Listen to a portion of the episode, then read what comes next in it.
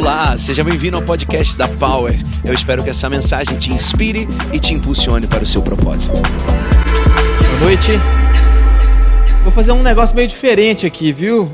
É, primeiro eu quero saber quem trouxe a Bíblia, ou no celular. Primeiro quem trouxe Bíblia impressa. Levanta, só para eu ver.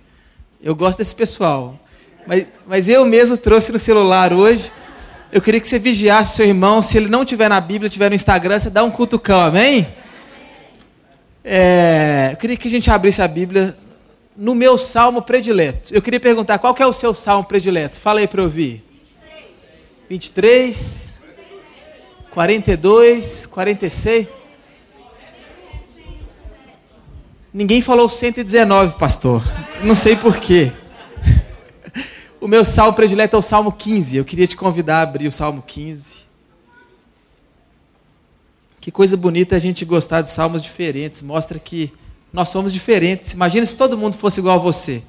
Se todo mundo fosse igual a minha irmã, o mundo ia ser muito chato.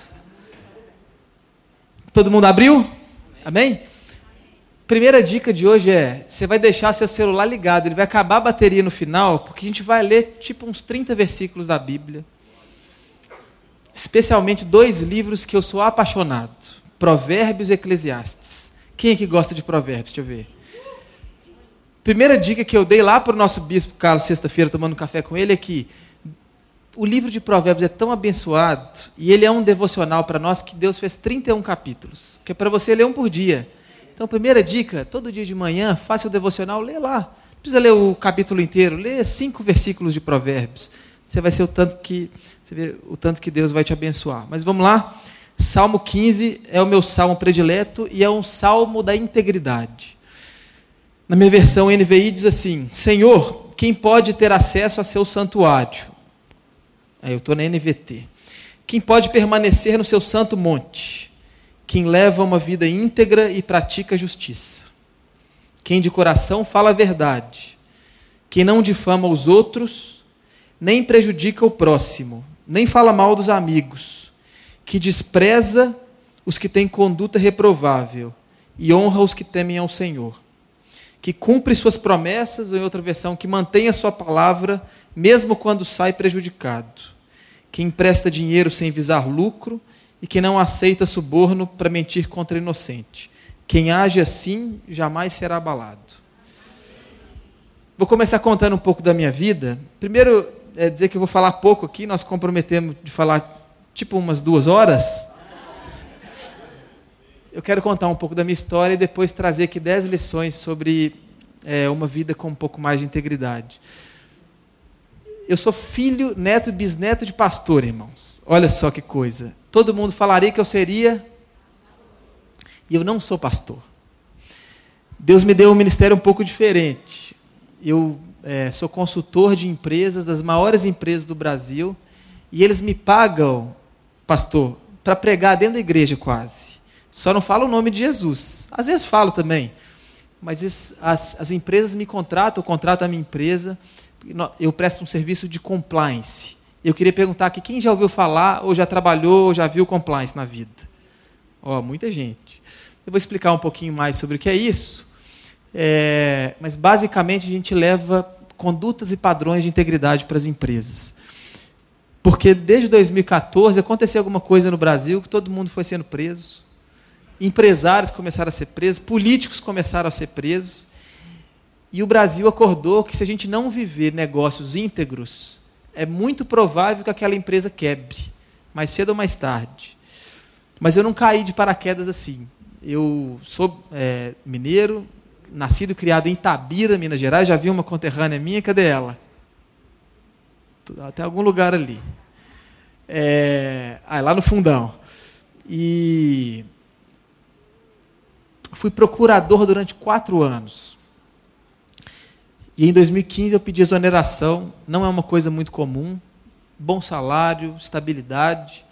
Porque, embora eu nunca tinha visto uma mala de dinheiro na minha frente, eu entendi nas entrelinhas. Quem é, trabalha no setor público ou trabalha no setor privado também sabe o que eu estou falando. Né? O setor público, especialmente, é um lugar ainda muito corrupto. E eu não coadunava com aquilo. Né? Mesmo que eu nunca tivesse presenciado um ato de, de corrupção, de suborno, aquilo me fez muito mal. Alguns meses antes de eu casar, então eu pedi a exoneração do cargo. A minha esposa abençoada entendeu, não me matou, não, não acabou comigo. É... E conversando com alguns irmãos, inclusive um grande irmão nosso que precisa muito de oração, que é o irmão Deltan Dallagnol, que é o coordenador da Força Tarefa da Lava Jato. Ele me disse: ó, tem uma coisa mudando no Brasil.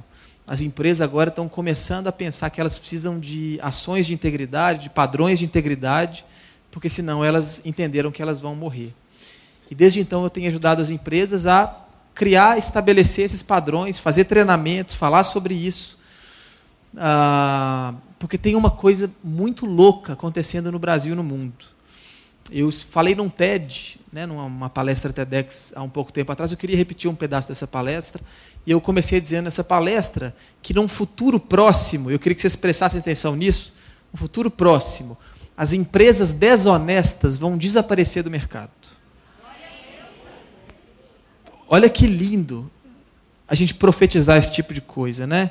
Quando a gente quer profetizar o reino de Deus, quando a gente quer implementar o reino de Deus, a gente está falando também de gerar negócios mais íntegros, de relações mais íntegras entre nós.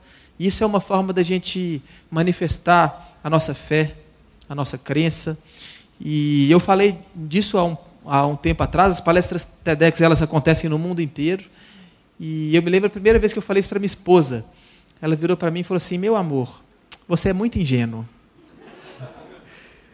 E eu entendo, né? Pessoas como ela que escutam eu falando isso, falam assim: mais um, um geração millennium, né? mas a geração YZ, que acha que tudo vai melhorar. Mas nós conduzimos algumas pesquisas no Brasil que mostram o contrário. Eu queria trazer rapidamente aqui três motivos pelos quais eu acredito que as empresas desonestas vão desaparecer do mercado. É, primeiro, tentar conceituar o que é uma empresa desonesta. Uma vez me perguntaram, uma empresa de cigarro, uma empresa desonesta? Eu falei, depende. Né? É, se ela paga os seus impostos corretamente, né? se ela não paga suborno para conseguir contratos, se ela trata bem seus funcionários, etc. Eu não gosto de fumar, né? não fumo, acho que, né? enfim, mas é, ela está fazendo o seu trabalho. Né? Tomara que um dia elas morram, porque ninguém mais vai querer fumar. Mas ela pode ser uma empresa honesta.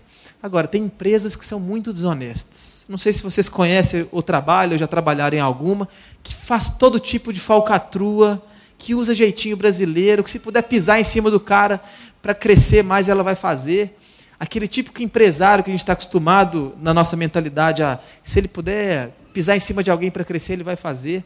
Só que esse empresário do capitalismo selvagem, ele está acabando. Três motivos rapidamente porque eu acredito nisso. Primeiro, o próprio mercado trata de escanteá-los. Tem um filósofo economista famoso que viveu há quase 200 anos atrás, chamado Adam Smith. E Adam Smith falava que a base do capitalismo é a confiança. A base do capitalismo é a confiança.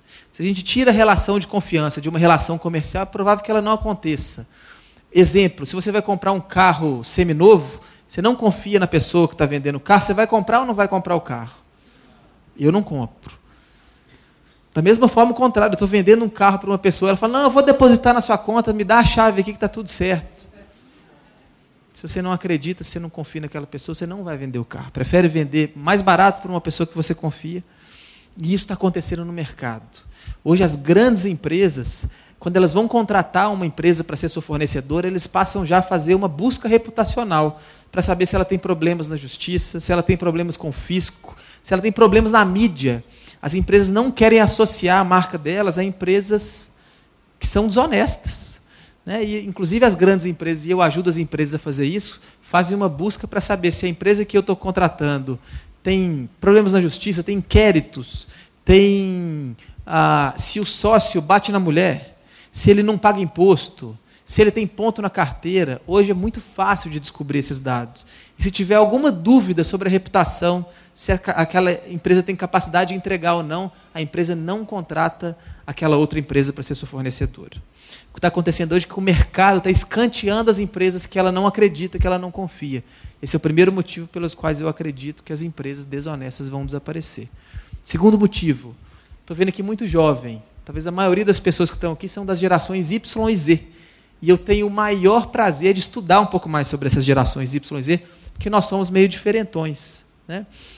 Uma pesquisa feita no Brasil, olha que interessante, pastor. Mostrou que 60% dos brasileiros já compram com base no posicionamento de mercado de uma empresa. Ou seja, eu não compro mais um produto só porque ele é melhor ou porque ele é mais barato. Se ela vier de uma empresa sabidamente desonesta ou que tenha dúvidas sobre a sua reputação, 60% dos brasileiros preferem comprar de uma outra que tem uma reputação honesta. E esses mesmos brasileiros topam pagar até 25% mais caro de uma empresa honesta do que de uma empresa desonesta. Dois exemplos lá em casa. Eu sou casado com uma mulher 10 anos mais nova que eu. Calma, ela é maior de idade, né? Eu sei que eu sou, tenho uma cara de jovem, ela é maior de idade. Uma bênção também, filha de pastora. Ela, eles moraram muitos anos na África. O pai dela era missionário. E um dia ela falou assim: está sendo filmado, né? Mas eu vou falar, não estou nem aí. Tem uma empresa no shopping chamada Zara. Quem já ouviu falar nessa empresa? Todo mundo aqui sabe que os caras usam trabalho análogo à escravidão. Só que a roupa é linda, é barata. Essa pesquisa está mostrando que nós estamos deixando de comprar desse tipo de empresa porque a gente não aceita mais esse tipo de capitalismo. Então, lá em casa, minha esposa desde sempre falou assim: Zara não. Só que o que está acontecendo é que se a gente vai pesquisando, a gente vai vendo que tem mais um tanto de empresa. Né? É, é, essas lojas de, de, que vendem roupas, assim, que tudo usa trabalho escravo. Já, vocês viram aquela notícia de que pegaram uma camisa de uma dessas marcas famosas e tinha um bilhetinho embaixo da camisa, uma pessoa comprou, olhou no avesso, tinha um bilhetinho assim: por favor, me salve, eu sou um escravo. A camisa era bonita, era mais barata. Vale a pena comprar uma, esse, esse tipo de camisa? Outra coisa, chocolate. Lá em casa, minha, minha, esposa um dia viu um documentário no YouTube que viu que todas as marcas de chocolate brasileiros usam trabalho infantil na produção de cacau na África. E aí minha esposa falou: Ó, oh, então nós não vamos mais comprar chocolate brasileiro. Eu falei: Nossa, eu, eu adoro chocolate, eu gosto de bis. Ela falou: Não, a gente vai comprar agora só da Copenhagen e da Lindt. Aí eu falei: Tá bom, só que é só uma vez por ano, né? Porque é caro pra caramba. Ou seja, integridade faz bem para a saúde, né? O fato é, nossa geração tem um consumo consciente. Isso vai fazer, meu irmão, com que a gente mude o chip do capitalismo que hoje tem no mundo. A gente vai deixar de comprar de empresas e elas vão ter que se adequar ou elas vão morrer. Terceiro e último motivo, além da gente ser consumidor consciente, a gente é mão de obra engajada. Quem já ouviu falar aqui na pirâmide de Maslow? Pirâmide de Maslow é uma pirâmide das necessidades humanas. Maslow, um, um filósofo, entendia que todo ser humano tem necessidades. Começa das mais básicas, fisiológica, comida, teto, e aí a gente vai passando para outras necessidades até chegar nas necessidades mais complexas, as mais difíceis de nós alcançarmos. Duas das últimas necessidades é quem a gente aqui, mais ou menos, está todo mundo buscando. Dificilmente alguém aqui vai ter é, falta de uma necessidade fisiológica, não ter comida no prato, não ter um, um lugar onde dormir, mas todos nós aqui buscamos autorrealização e autoestima. E hoje o que o mercado está demonstrando é que as pessoas, especialmente a nossa geração, a gente busca autoestima e autorrealização no nosso trabalho. Isso é bom e é ruim. Ruim porque a gente não vive só para o nosso trabalho, é ou não é? Quando perguntam assim, quem é você? Ah, o Daniel é advogado. Não, Daniel não é advogado. Eu, eu trabalho como advogado, mas eu não sou advogado.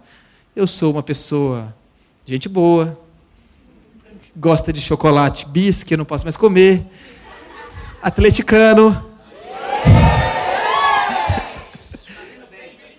que trabalho advogando, trabalho com compliance. Por outro lado, a gente não aceita, mas a gente quer trabalhar por propósito, a gente quer viver por propósito. E a gente não tolera buscar o nosso propósito numa empresa desonesta. As empresas desonestas têm muito mais dificuldade para reter e trazer mão de obra qualificada, especialmente das nossas gerações. Quando eu falo que as empresas desonestas vão acabar no futuro próximo, isso é tanto um prognóstico, ou seja, eu olho para o futuro e eu vejo isso, mas também é um manifesto. Porque só vai acontecer se a gente tirar a bunda da cadeira e falar assim, então eu também, essa empresa tem problema, é desonesta, não vou mais comprar, não vou trabalhar nessa empresa. A gente vai mudar o chip de um capitalismo selvagem para um capitalismo mais consciente. O que a gente busca é muito mais do que isso. Né? A nossa utopia é, aqui na Terra vai se acontecer no céu. É só no céu que a gente vai conseguir ter integridade absoluta. Amém? Mas vamos trabalhar para fazer da Terra um lugar um pouco mais parecido com o céu? Da gente tentar ter relações de confiança, né? da gente ser na igreja como a gente deve ser no trabalho. E aí eu quero trazer aqui dez rápidas lições sobre como a gente pode viver então uma vida, a nossa vida pessoal, no nosso trabalho com mais integridade. Eu queria que vocês abrissem em Provérbios 21, 3.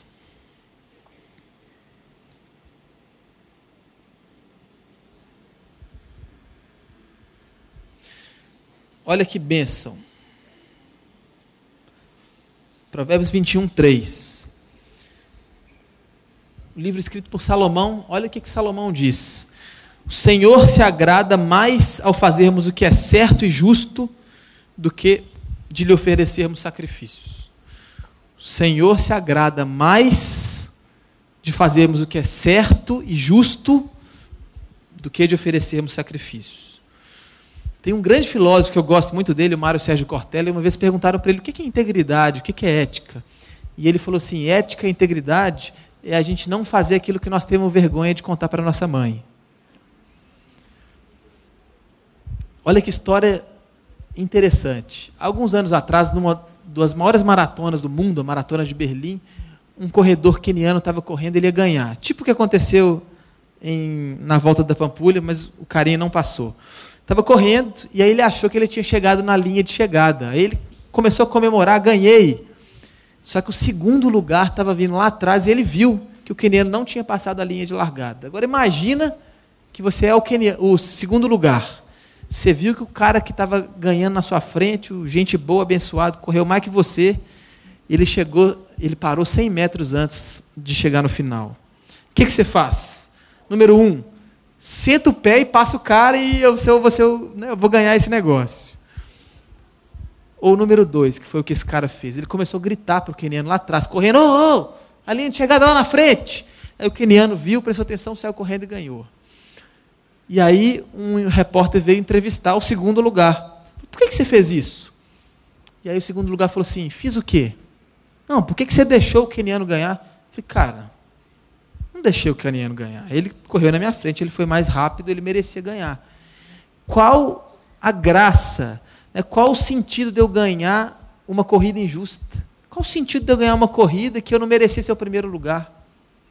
Pergunta que eu quero que a gente reflita aqui até o final da noite é: qual o sentido da gente viver uma vida em que a gente faz um jeitinho e ganha uma coisa que a gente não deve? Qual o sentido de ganhar um jogo de futebol só burlando as regras? Né? Eu tenho que ser mais rápido, tenho que ser mais veloz, então vou trabalhar para julgar melhor, não para ganhar roubado. E isso é que a Bíblia diz. O Senhor se agrada mais de fazermos o que é certo, o que é justo, do que oferecermos sacrifícios. Ah, e aí eu quero trazer, então, rapidamente, 10 dicas. Quem me segue no LinkedIn já sabe quais são. Quem não me segue, segue lá no Instagram. É, 10 dicas para viver com um pouco mais de integridade em 2020. A primeira delas é: grandes rompimentos começam com pequenas brechas. Portanto, tome cuidado com as pequenas concessões. Abre comigo lá em Provérbios 17, 14.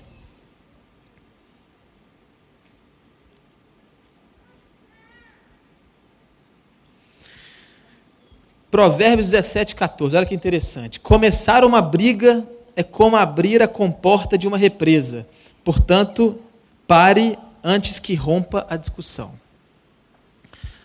Na minha trajetória como procurador e agora como consultor, o que eu vejo é que dificilmente, para não falar nunca, alguém começa recebendo uma mala de dinheiro. Pega os piores corruptos, pega o Jadel Vieira Lima, que apareceu com 51 milhões de dinheiro, em malas na casa dele escondido. Pega os casos que aconteceram de corrupção. Né? Lá em Recife, há pouco tempo atrás, a polícia ia fazer uma batida, o cara começou a jogar dinheiro pela janela, para não fazer flagrante no cara. Mas os caras não começaram assim. Sabe como é que eles começam? Pequenas concessões. O cara que, por exemplo, cuida da área de suprimentos de uma empresa, e ele começa saindo para almoçar e o fornecedor paga o almoço dele. ele começa recebendo um presente de uma pessoa em que ele não pode receber um presente, porque ele tem que ser isento ali daquela coisa. Né? Depois que ele recebe o almoço, daí o fornecedor volta daqui a um tempo e chama para ele na casa dele. Né? Ele fica amigo, depois passa o final de semana no sítio.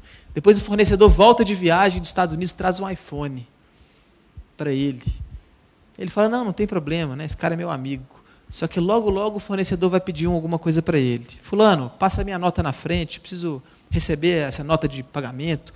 Ou então aqui, disputar uma licitação, uma concorrência, mas eu queria, que você, eu queria ganhar porque eu sou seu amigo, sou gente boa. E aí a pessoa se sente tentada.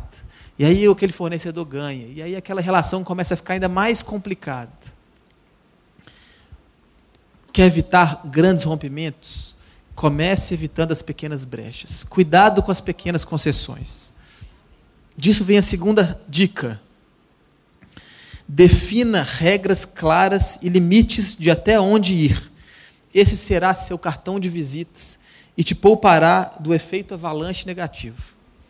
Quer evitar as pequenas concessões? Crie uma regra sobre até onde eu posso ir. Posso tratar a pessoa desse jeito ou daquele? Né? O grande problema hoje de compliance ou de integridade nas empresas é porque as grandes dificuldades, os grandes dilemas da vida estão nas áreas cinzentas. É claro que eu não sei, será que isso aqui está errado ou não? Então, defina uma regra. Isso aqui é, eu posso fazer, isso já não posso mais fazer. Isso vai ser o seu cartão de visitas. É, e a Bíblia fala sobre isso lá em Provérbios 11, 1. Abre lá comigo rapidão. Olha só. Esse versículo a Bíblia fala várias vezes. O uso de balanças desonestas é detestável para o Senhor, mas ele se alegra com pesos exatos. A Bíblia, meu irmão, Salomão fala muitas vezes de balança honesta e balança desonesta. E só uma dica, ela fala que o Senhor abomina balanças desonestas. Por isso é que desde o início a gente tem que zelar para fazer relações íntegras, relações justas, relações comerciais justas. Meu pai, desde cedo, me ensinou uma coisa que eu nunca mais esqueci. Ele falava comigo que um negócio só é bom quando é bom para os dois lados. Pensa comigo, um negócio é bom quando é bom para os dois lados. Se você vende um carro estragado por um preço muito acima do mercado, esse foi um bom negócio? Pode ter sido um bom negócio para você, mas não foi para outra pessoa. E aí depois você vai precisar vender um outro carro, você já perdeu a confiança daquela pessoa. Ou mesmo que você nunca mais veja aquela pessoa, é justo com aquela pessoa? Pagar a mais por um carro todo estragado?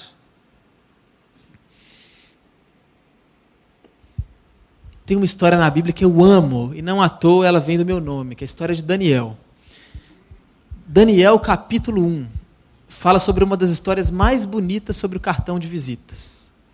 Quem conhece aqui a história de Daniel, capítulo 1? Deixa eu ver. Então vocês vão lembrar que Daniel ele foi exilado lá para a Babilônia, falamos aqui de Nabucodonosor.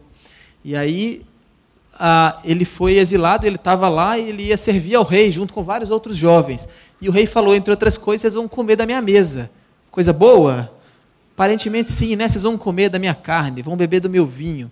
Só que aquilo para os judeus era, era impossível, né? Aquela carne, aquele vinho eram oferecidos aos deuses babilônicos. E Daniel falou: não vou comer. Daniel era ninguém, assim, ele era ralé. Ele virou para o rei da Babilônia, Nabucodonosor, e falou: Não vou comer. Ele podia ser trucidado, podia tomar um tapa na cara, podia tomar um, uma lança na cabeça. Só que a Bíblia fala que o chefe da guarda gostou daquela decisão de Daniel. Mostrou que ele era uma pessoa de caráter, pessoa firme nas suas convicções. Desde o início não abriu nenhuma concessão.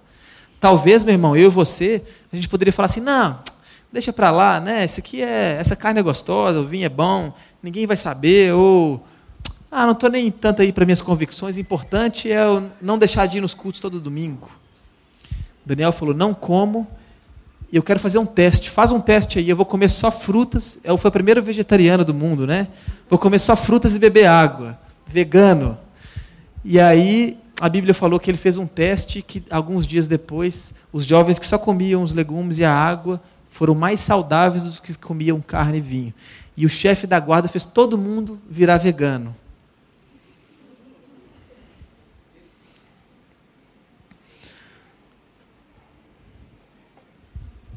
A gente vive no Brasil, muitos estudiosos, sociólogos, tentam entender um pouco do nosso contexto, do jeitinho brasileiro. Tem um livro é, famoso sobre o Brasil chamado Raízes do Brasil, de Sérgio Buarque de Holanda. Ele fala que o brasileiro foi criado como um homem cordial. Para a gente é mais importante a cordialidade do que eventualmente manter a palavra, do que fazer o que é certo, do que fazer o que é justo. Eu vou contratar o mais barato, vou contratar o melhor de serviço. Não. O brasileiro é assim, vou virar amigo do cara que ele vai me contratar. Mesmo se meu produto for pior, se meu produto for mais caro, o que importa é eu ser amigo, gente boa do, daquele cara ali. E isso, meu irmão, é o contrário do que está escrito na Bíblia.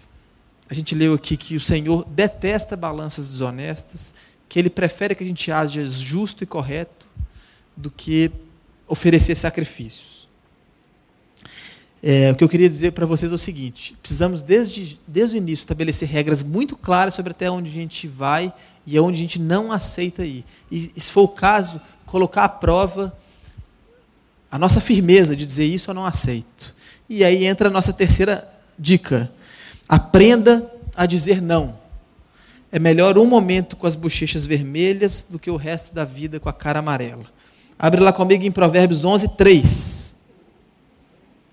Pouquinho depois. Olha aí. A honestidade guia os justos, a desonestidade destrói os desleais. Se tem uma coisa que eu tenho aprendido e é difícil, é falar não. Não sei se vocês têm essa mesma dificuldade, mas ou dificuldade é falar não. Primeiro, porque a gente quer agradar todo mundo, né? A gente tem uma coisa de querer agradar todo mundo. E tem uma frase do ex-presidente Kennedy que ele falava um negócio muito legal, olha aí. Ele falava assim: Eu não sei o, o segredo do sucesso, mas o segredo do fracasso é querer agradar a todos. Não sei o segredo do sucesso, mas do fracasso é querer agradar a todos.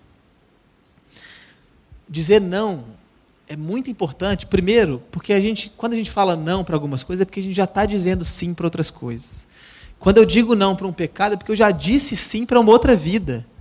Né? Ao invés de a gente querer ficar, falar sim o tempo todo, de querer aceitar todas as experiências, de ficar com vergonha de não falar não, é melhor passar vergonha um momento do que ficar com o resto da cara amarela. É, tem uma coisa muito interessante que, por outra, de vez por outra, algum empresário me pergunta, ele fala assim, tá, mas vale a pena? Né? Vale a pena esse negócio de ética? A ética dá lucro? Essa é uma das, das frases que eu mais ouvi. Vou beber essa água aqui, pode? Bonita essa caneca. Ética dá lucro? O que, que vocês acham? Ó. Oh. Leandro, você acha que dá lucro?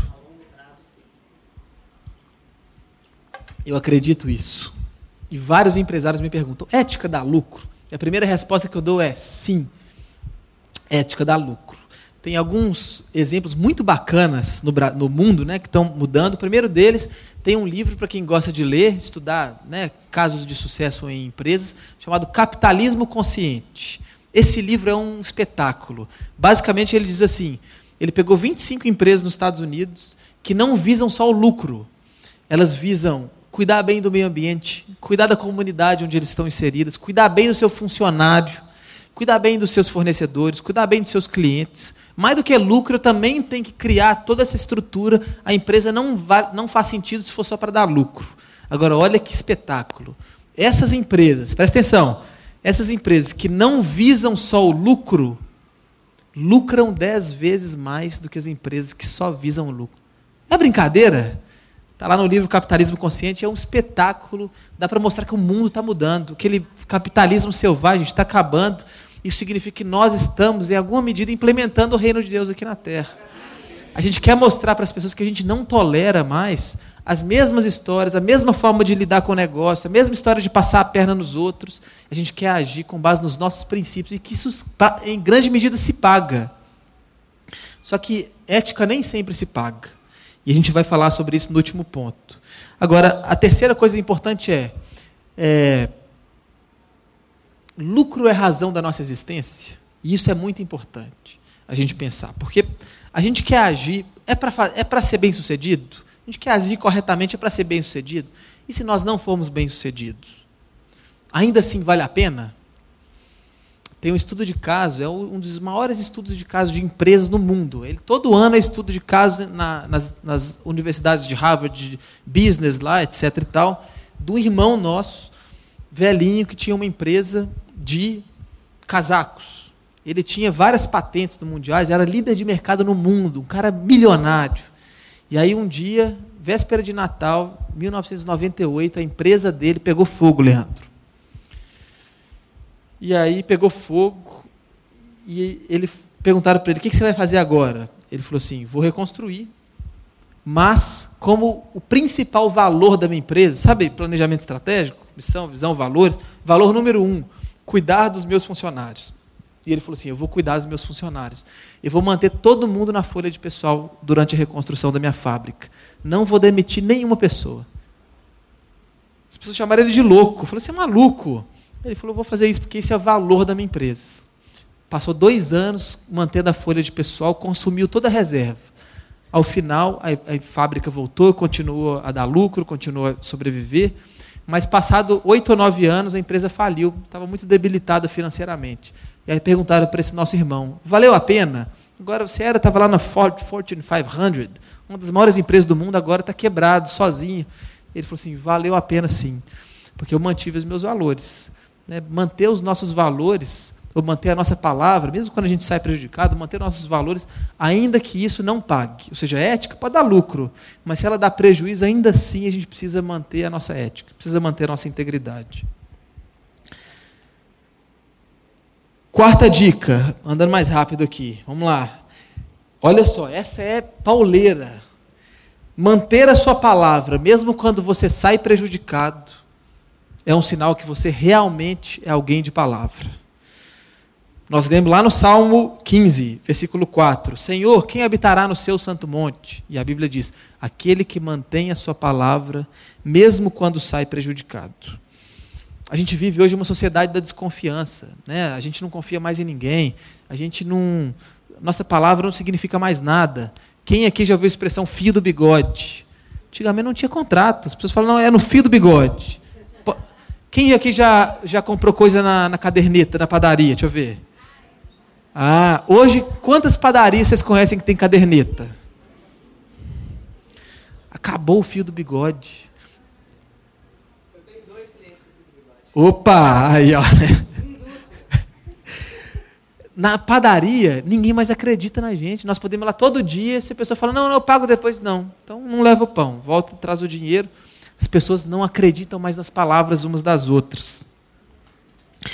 E olha como o Evangelho é capaz de mudar isso. Lá em Mateus 5, versículo 37, é um dos versículos mais legais, mais bonitos, mais loucos da Bíblia, né?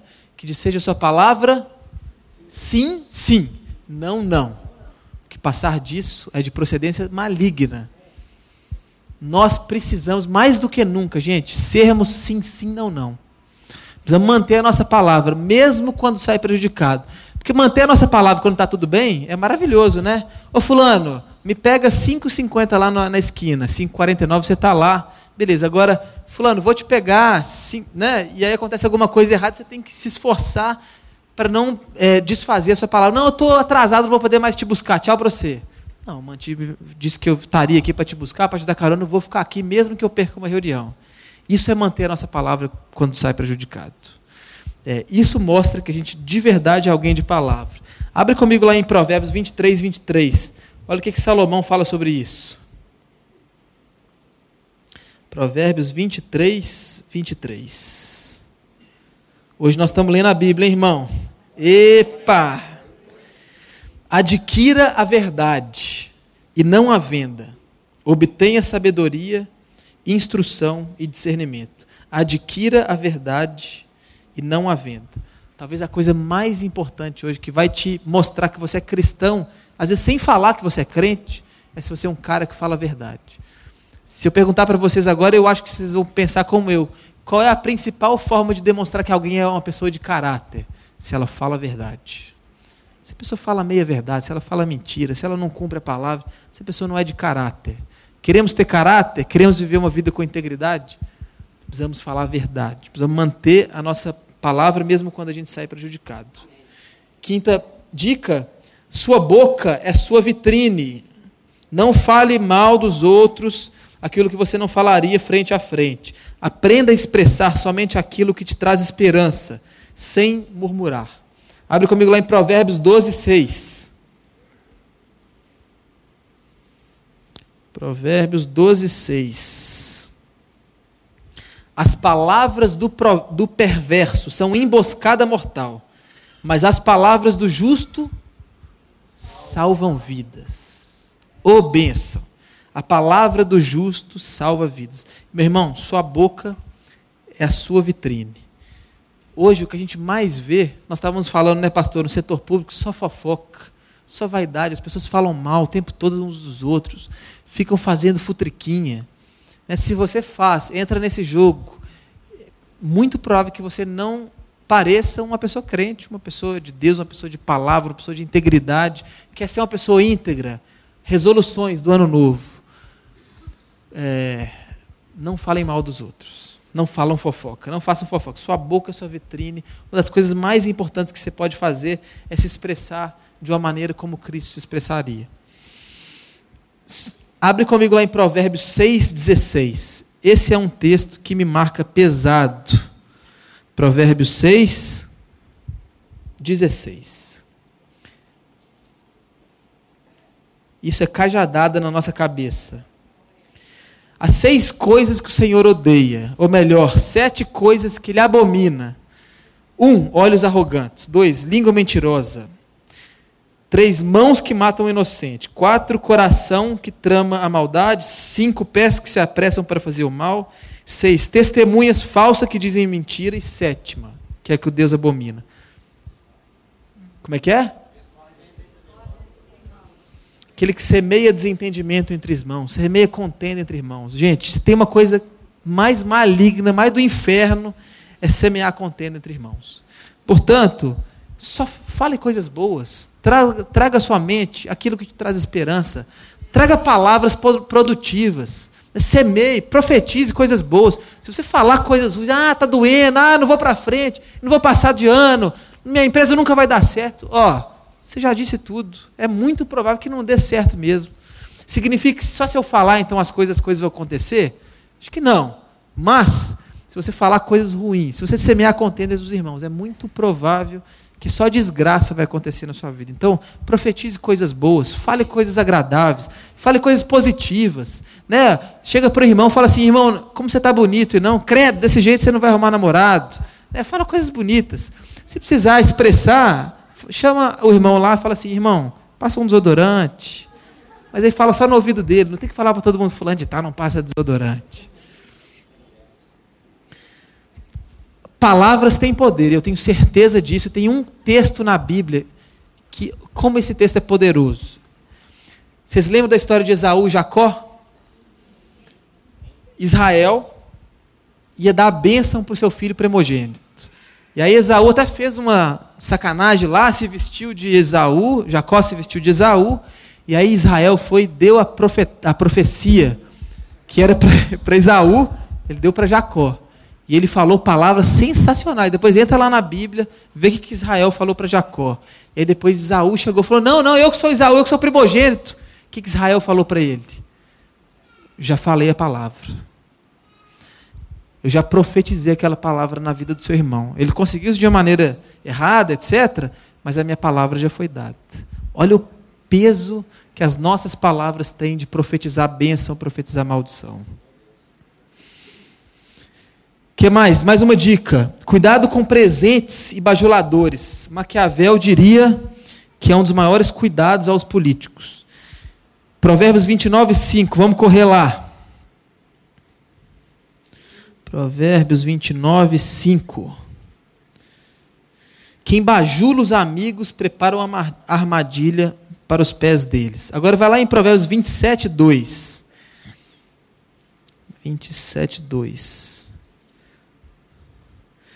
Deixe que o outro te elogie, e não a sua própria boca. Alguém desconhecido e não os seus próprios lábios. Ó, sabe aquela pessoa que fica te bajulando o tempo inteiro? Cuidado com essa pessoa. É melhor ter alguém que te fala a verdade, te joga real, do que aquela pessoa que só fica te bajulando. Porque essa pessoa que só fica te bajulando, ela nunca vai te ajudar, ela vai te colocar, num, te inflar, inflar o ego ali, mas ela nunca te ajuda. Então, quer uma dica de integridade? Cuidado com bajuladores. Número 7, estamos caminhando para o final. Provérbios 11 e 14.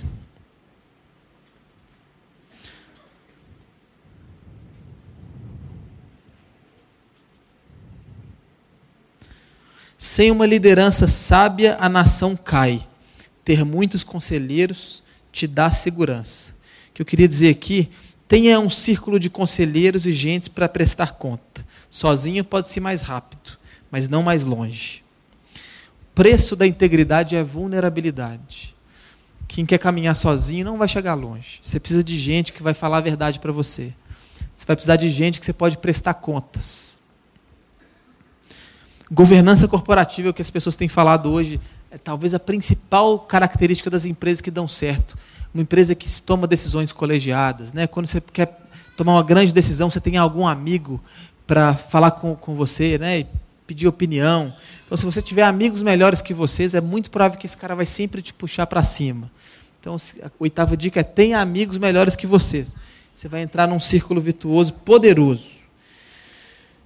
Dica 9, eu já falei aqui, integridade quase sempre se paga, mas nem sempre que a gente precisa ser íntegro, mesmo se a gente perder uma amizade, um negócio, uma oportunidade. Eu quero correr para a última dica, que está lá em Eclesiastes, um outro livro de Salomão, 7,20. Corre comigo lá. Eclesiastes 7,20. Está entendendo aí, irmão? Amém. Não há uma única pessoa na terra que faça o bem e que nunca peque.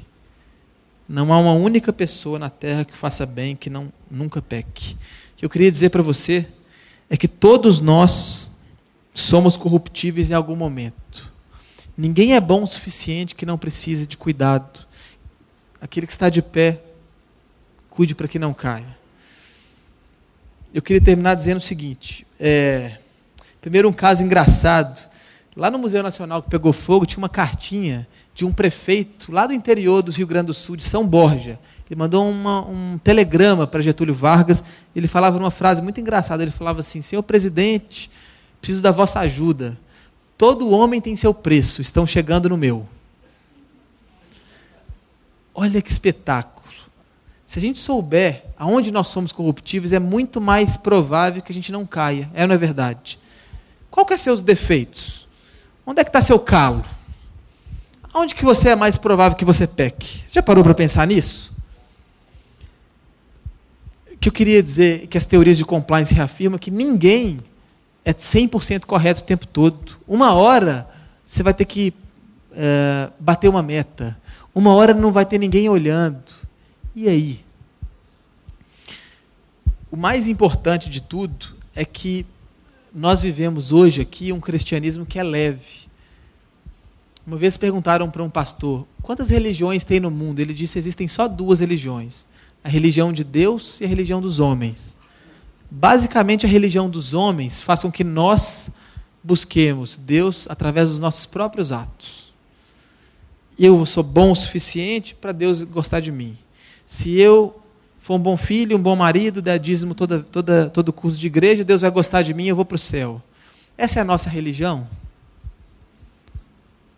A religião nossa é a religião de Deus. Que Deus é quem nos busca. Nós somos pecadores, meus irmãos. Eu e você, a gente é pecador, a gente é corruptível, a gente é corruptor. Uma hora o pau vai quebrar, é, o nosso sangue circula coisa ruim. Enquanto a gente estiver aqui nessa terra, nós somos corruptíveis. Mas a nossa religião, nós acreditamos que Deus através do religare, enviou Jesus Cristo. E através de Jesus é que nós somos reconectados ao Pai. Não é porque você faz coisa boa, não é porque você é um bom marido, não, viu? Não é porque você traz dízimo, que você traz ofertas, não é porque você vem cheiroso para a igreja. É porque Jesus é tão maravilhoso né, que ele morreu pelos nossos pecados lá na cruz para te salvar. E a única coisa que nós precisamos fazer é acreditar que ele é filho de Deus e nos render a ele. Mas então, por que, que nós somos justos? Por que, que a gente quer fazer o que é certo, quer fazer o que é íntegro, quer fazer o que é correto? É porque nós temos um exemplo maravilhoso que vem dos céus. Tem um provérbio, eu queria terminar com ele. O meu, minha parábola predileta de Jesus é a parábola de um administrador de uma pessoa que devia muito dinheiro para o rei. E aí o rei falou assim: me paga. E ele falou assim: eu não tenho dinheiro, tem misericórdia de mim. E aí o rei falou assim: eu vou te jogar na cadeia, eu vou pegar sua mulher, seu filho.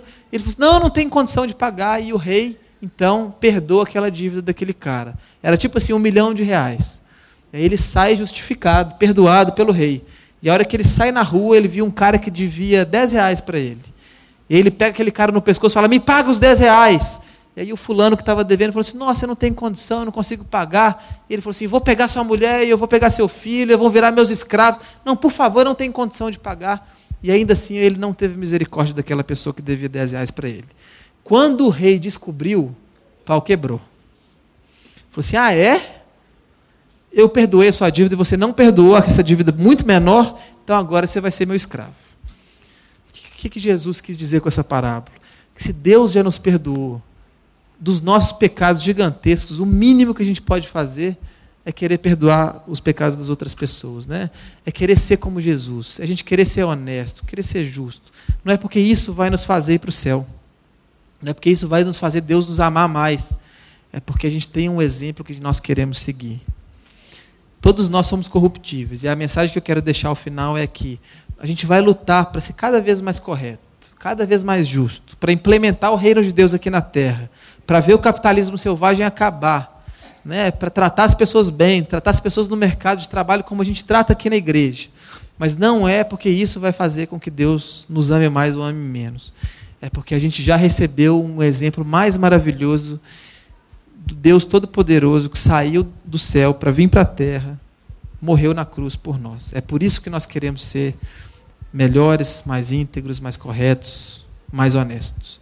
Queria orar com vocês convidar a ficar de pé para receber essa bênção de Deus, essa oração, para que Deus nos torne pessoas cada vez mais corretas, nos torne mais justos, nos ensine a perdoar as pessoas que, que nos devem, que nos ensine a ser um pouco mais parecidos com Jesus.